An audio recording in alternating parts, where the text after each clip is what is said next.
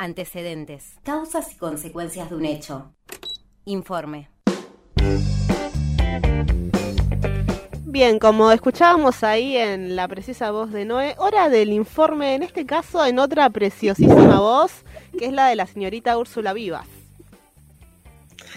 Es así, lo como decís, mi primera participación al aire con ustedes. Esperemos que no sea debut y despedida, así que mucha mierda.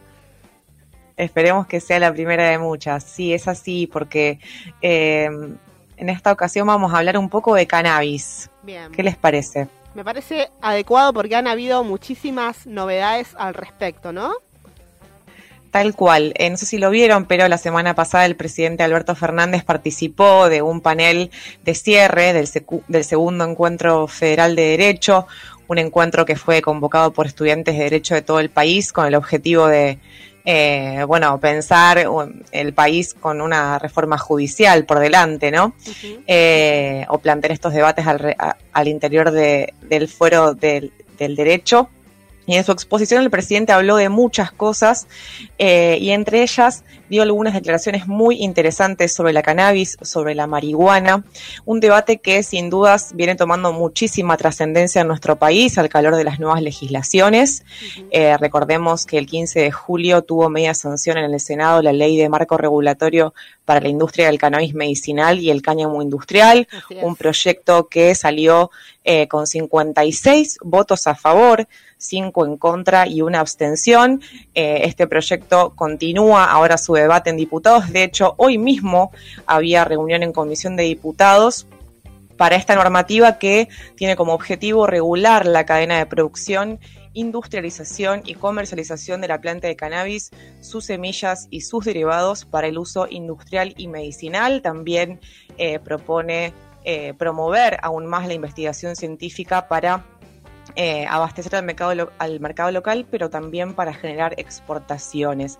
Hay mucha expectativa con respecto a esto último, sobre todo, pero en general sobre este proyecto productivo em, que fue presentado, recordemos, por el mismo Ejecutivo a través del Ministerio de Producción encabezado por Matías Culfas. Se presentó ante el Consejo Económico y Social con mucha pompa, con mucha expectativa. Se habla de números millonarios, inclusive de que la industria del cáñamo industrial y el cannabis medicinal podría ser algunas de las cartas eh, para el gobierno para mejorar la situación económica que sabemos está muy complicada. Y decíamos, el presidente habló del cannabis.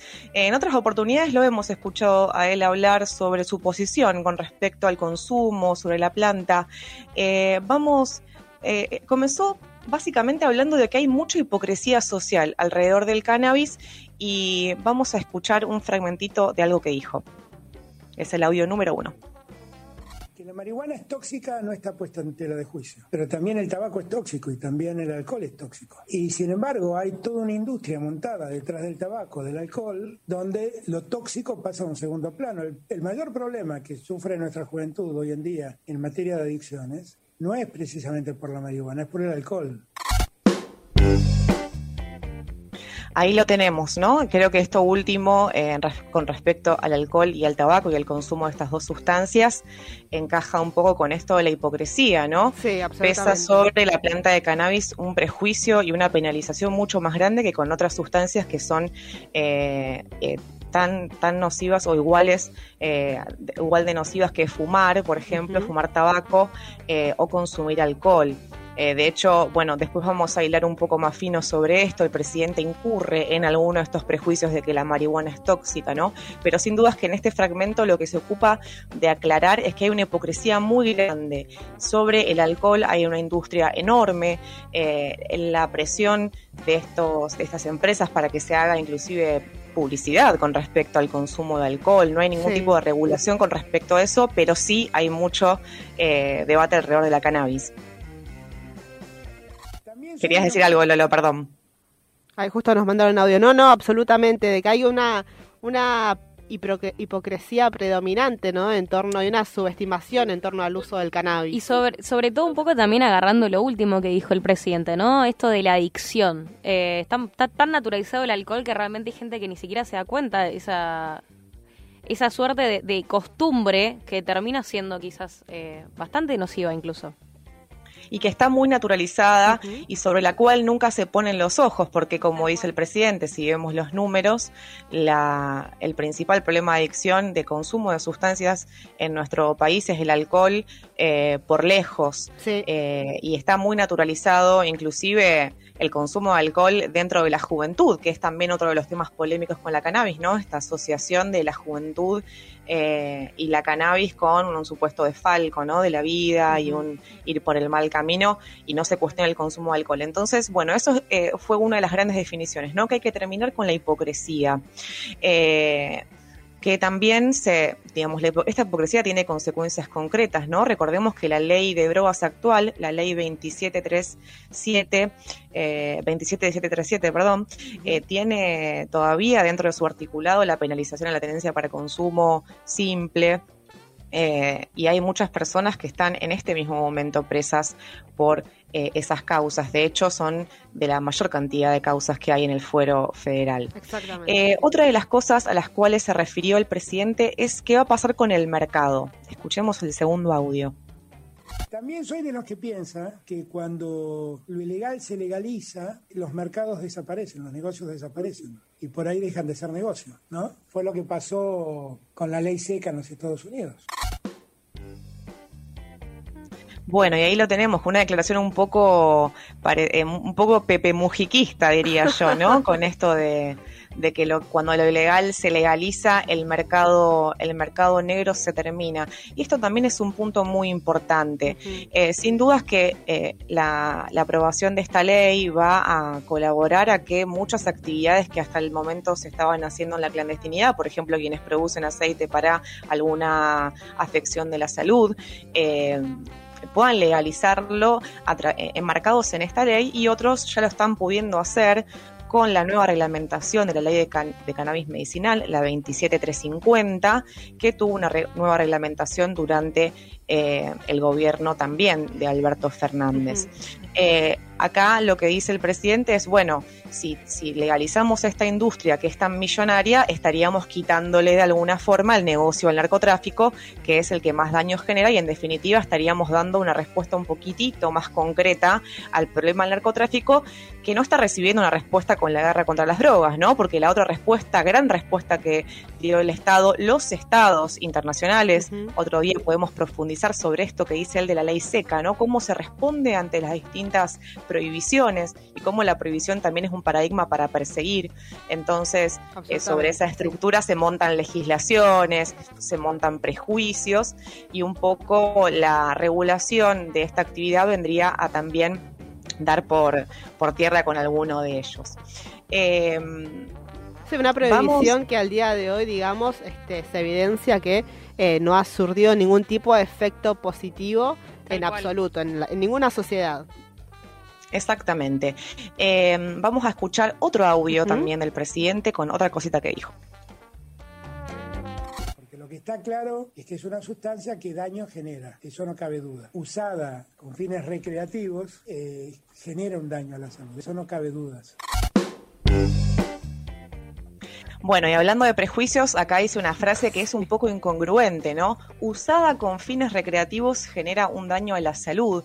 Eh, un poco un mito, ¿no? Porque es como eh, en realidad el problema es cómo se consume la sustancia, en todo caso lo que produciría un, eh, un, daño en la salud. Supongamos si se entiende que por uso recreativo estamos hablando de alguien que fuma marihuana. Eh, un poquito contradictoria esta frase, lo que hace pensar que todavía el presidente le queda un recorrido de información, de, de recorrer realmente estos debates, como le falta a la mayoría de la clase política que suele estar muy informada con respecto a problemáticas de consumo. Hay muy raras excepciones. Luego de esta frase dice algo eh, como que el consumidor es una víctima, que también es otro gran prejuicio eh, que no permite dar una salida real desde la perspectiva de salud pública a las personas que realmente tienen un problema de adicción. Si seguimos poniendo el ojo con que el uso recreativo tiene que ser penalizado, vamos a seguir repitiendo prejuicios y seguir alentando una política que, criminaliza a usuarios y a cultivadores. Así que eh, por eso también estamos buscando estos espacios, ¿no? Donde poder hablar de la, de la cannabis, de la marihuana, de una perspectiva nueva de drogas, eh, también para que estos debates se, bueno, se apuren un poquito, si bien se están dando y lo celebramos, apuren un poquito. Sí, va lenta la eh, deconstrucción canábica a nivel sociedad, ¿no? Va lenta, obviamente que hay sectores que siempre lo plantearon, después lo vamos a mencionar, hay algunos proyectos presentados, hay eh, organizaciones de la sociedad civil que vienen articulando, dando una, una batalla enorme ante la ausencia del Estado en lo que respecta, por ejemplo, a desarrollar una terapéutica a base de cannabis, todo lo que tiene que ver con cannabis medicinal es una demanda de la sociedad, en definitiva, el avance de las legislaciones, ¿no? Inclusive el mismo presidente lo decía al comienzo de esta exposición, donde cuando le preguntan, lo primero que él dice, bueno, el derecho se va ajustando a la cultura, ¿no? Un poco pasó con el aborto, eh, había movilizaciones enormes en la calle exigiendo que se legalizara o que, se le diera a las mujeres y a los cuerpos gestantes la posibilidad de decidir. Eh, y un poco con la cannabis pasó lo mismo. Las madres y familiares de personas con afecciones de la salud a las cuales el cannabis les dio una respuesta, tocaron las puertas del Congreso, se organizaron, eh, trabajaron hasta la actualidad clandestinamente, arriesgando un montón para poder poner este debate. Eh, y bueno, vamos a, ir a la última definición, quizás creo yo la más importante, que da el, presidente en el audio número 4. Lo que nosotros debemos hacer como Estado no es perseguir al consumidor de un porro, es perseguir al traficante, que es el que hace el verdadero negocio. El presidente dijo porro. Dijo porro, estoy estupefacta, al borde del grito. Qué fuerte todo, ¿no? Bueno, eh, no, sí, como, como decíamos al principio, sabíamos un poco la posición personal del presidente con respecto a este debate, ¿no? Muchos dan opiniones a título personal y después no como funcionarios. En este caso, bueno. Ese es el problema. claro, este, sabemos que hay muchos, inclusive funcionarios del gobierno actual, que están a favor de avanzar en una despenalización. Em, bueno, acá le da en el clavo con el debate más importante y el pendiente, porque decíamos antes, hay una ley de cannabis medicinal, va a haber una ley de cáñamo industrial y de la producción y de la industria del cannabis. Eh, lo que está faltando es que se despenalice el consumo. Y si lo querés llevar más lejos, eh, depende de las convicciones de cada uno, la regulación ¿no? de, la planta de cannabis. Es un debate que está pendiente y que, digamos, ¿qué, qué es lo que el Estado debe y no debe hacer. El periodista Emilio Ruchansky planteaba en, las, en el debate de comisiones del Senado que este debate se estaba dando de alguna forma al revés, ¿no? Estamos abordando eh, por distintas aristas eh, algo que, de fondo es, el problema es la criminalización, ¿no? Eh, entonces, bueno, esta, esta definición de que el Estado no debe perseguir al que se fuma un porro es una definición muy importante para pensar en que eh, es el próximo debate que se viene alrededor de la cannabis, ¿no? No solamente que se implementen bien las leyes que ya están vigentes, como la ley 27350 de cannabis medicinal, eh, la futura ley de producción también, pero queda todavía pendiente la pata penal. Absolutamente, lo importante sería avanzar siempre en un sentido de ampliación de derechos, ¿no? Exactamente, y si nos queda un cachito de tiempo, menciono, lo vamos a profundizar eh, en, la, en, la próxima edición de esta columna canábica que inauguramos hoy, eh, algunos proyectos que hay rondando alrededor de la regulación, la legalización, la despenalización, son eh, justamente también como pasó con el aborto. Este debate tiene mucho que ver también con lo que fue la legalización del aborto, ¿no? De alguna forma sobre la elección sobre el cuerpo, con nuestros cuerpos lo que querramos, ¿no? También porque si no se penaliza a quien se quiere tomar un vino a la noche en su casa, ¿por qué debería criminalizarse a alguien que, por ejemplo, decide fumarse un cigarrillo de marihuana o usarlo mal dicho recreativamente, porque por lo que se pelea en definitiva es por un uso adulto, por una regulación para un uso adulto, es lo más correcto decir, es decir, personas mayores de edad que accedan a determinada sustancia de forma segura. Eh, decíamos, hay varios proyectos dando vuelta. Eh, estuvo en 2016 un proyecto presentado por los diputados del FIT, Miriam Bregman y Nicolás del Caño, en ese entonces eh, todavía tenían mandato actuales candidatos también del FIT. El proyecto del FIT es uno de los más eh, radicales, si se puede decir, ¿no? Plantea la legalización. Eh, establece que la marihuana, sus semillas y sus derivados deben ser considerados sustancias de uso legal, tanto para su plantación, cultivo, cosecha, producción y almacenamiento, como para su comercialización, distribución, adquisición, tenencia y consumo, establece que debe ser controlado por la ANMAT y que la única excepción de lo producido es mediante el autocultivo. Eh, individual o colectivo para consumo personal que para la izquierda tiene que ser totalmente libre y sin ningún tipo de control estatal, ¿no? Eh, realmente muy fuerte esto, ¿no? Un autocultivo sin ningún tipo de control estatal. Eh, otro proyecto que hay dando vueltas también es un poco más reciente, lo presentó el diputado nacional del socialismo Enrique Esteves. Eh, este proyecto propone un marco regulatorio, no la legalización, sino el marco regulatorio para el cultivo, producción, distribución, comercialización y adquisición de la marihuana y sus derivados en todo el territorio nacional. Y también hay otro proyecto que se debatió, se presentó en el 2019 por el entonces diputado radical eh, Facundo Suárez Lastra, que proponía declarar de interés público y sanitario el uso medicinal de la cannabis y en ese mismo proyecto de eh, declarar de interés público planteaba modificaciones a la ley 27737, eh, que es la ley de drogas vigente, y a la ley 27350, que es la ley de cannabis medicinal. Entre estas modificaciones planteaba la despenalización de la tenencia para consumo. Eh, estos, eh, digamos, esto no se discutió efectivamente, ¿no? Son iniciativas que se presentaron que no se discutieron. Así que estaremos a la espera de las novedades que haya con respecto a la ley eh, para el marco regulatorio de la industria. Como decíamos, hoy va a haber reuniones en diputados. hay mucho interés en que esta ley salga rápido. No sé si le sorprenden un poco los tiempos legislativos, ¿no? Para otras cosas se toma su tiempo por ejemplo, para la ley de humedales. Em, que de hecho esta semana parte una travesía para allá también para exigir que se trate la ley. Es una actividad, según anticipó el propio Culpas en el eh, Culfas, perdón, el, fallido.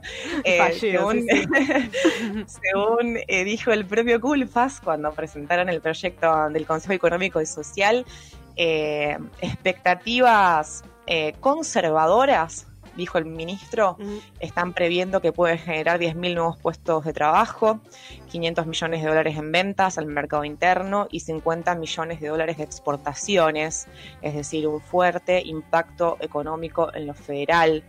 Eh, porque también esta ley lo que promueve es que eh, sea que el mercado no venga a llevarse por delante el trabajo de un montón de organizaciones sin fines de lucro, asociaciones civiles, que son quienes, como decíamos antes, hicieron, plantearon todo el terreno, allanaron todo el camino, acumularon todo el conocimiento ante la ausencia del Estado para que estas, estos avances en derechos se den y que también quieren ser parte de esta nueva ley. En, eh, en el futuro vamos a contar un poco más sobre estas organizaciones y vamos a ver en detalle también los proyectos. Bien, hasta aquí las actualizaciones y la columna que esperamos tenga segunda, tercera y más ediciones acerca del cannabis. Muchísimas gracias, Ursi. A ustedes.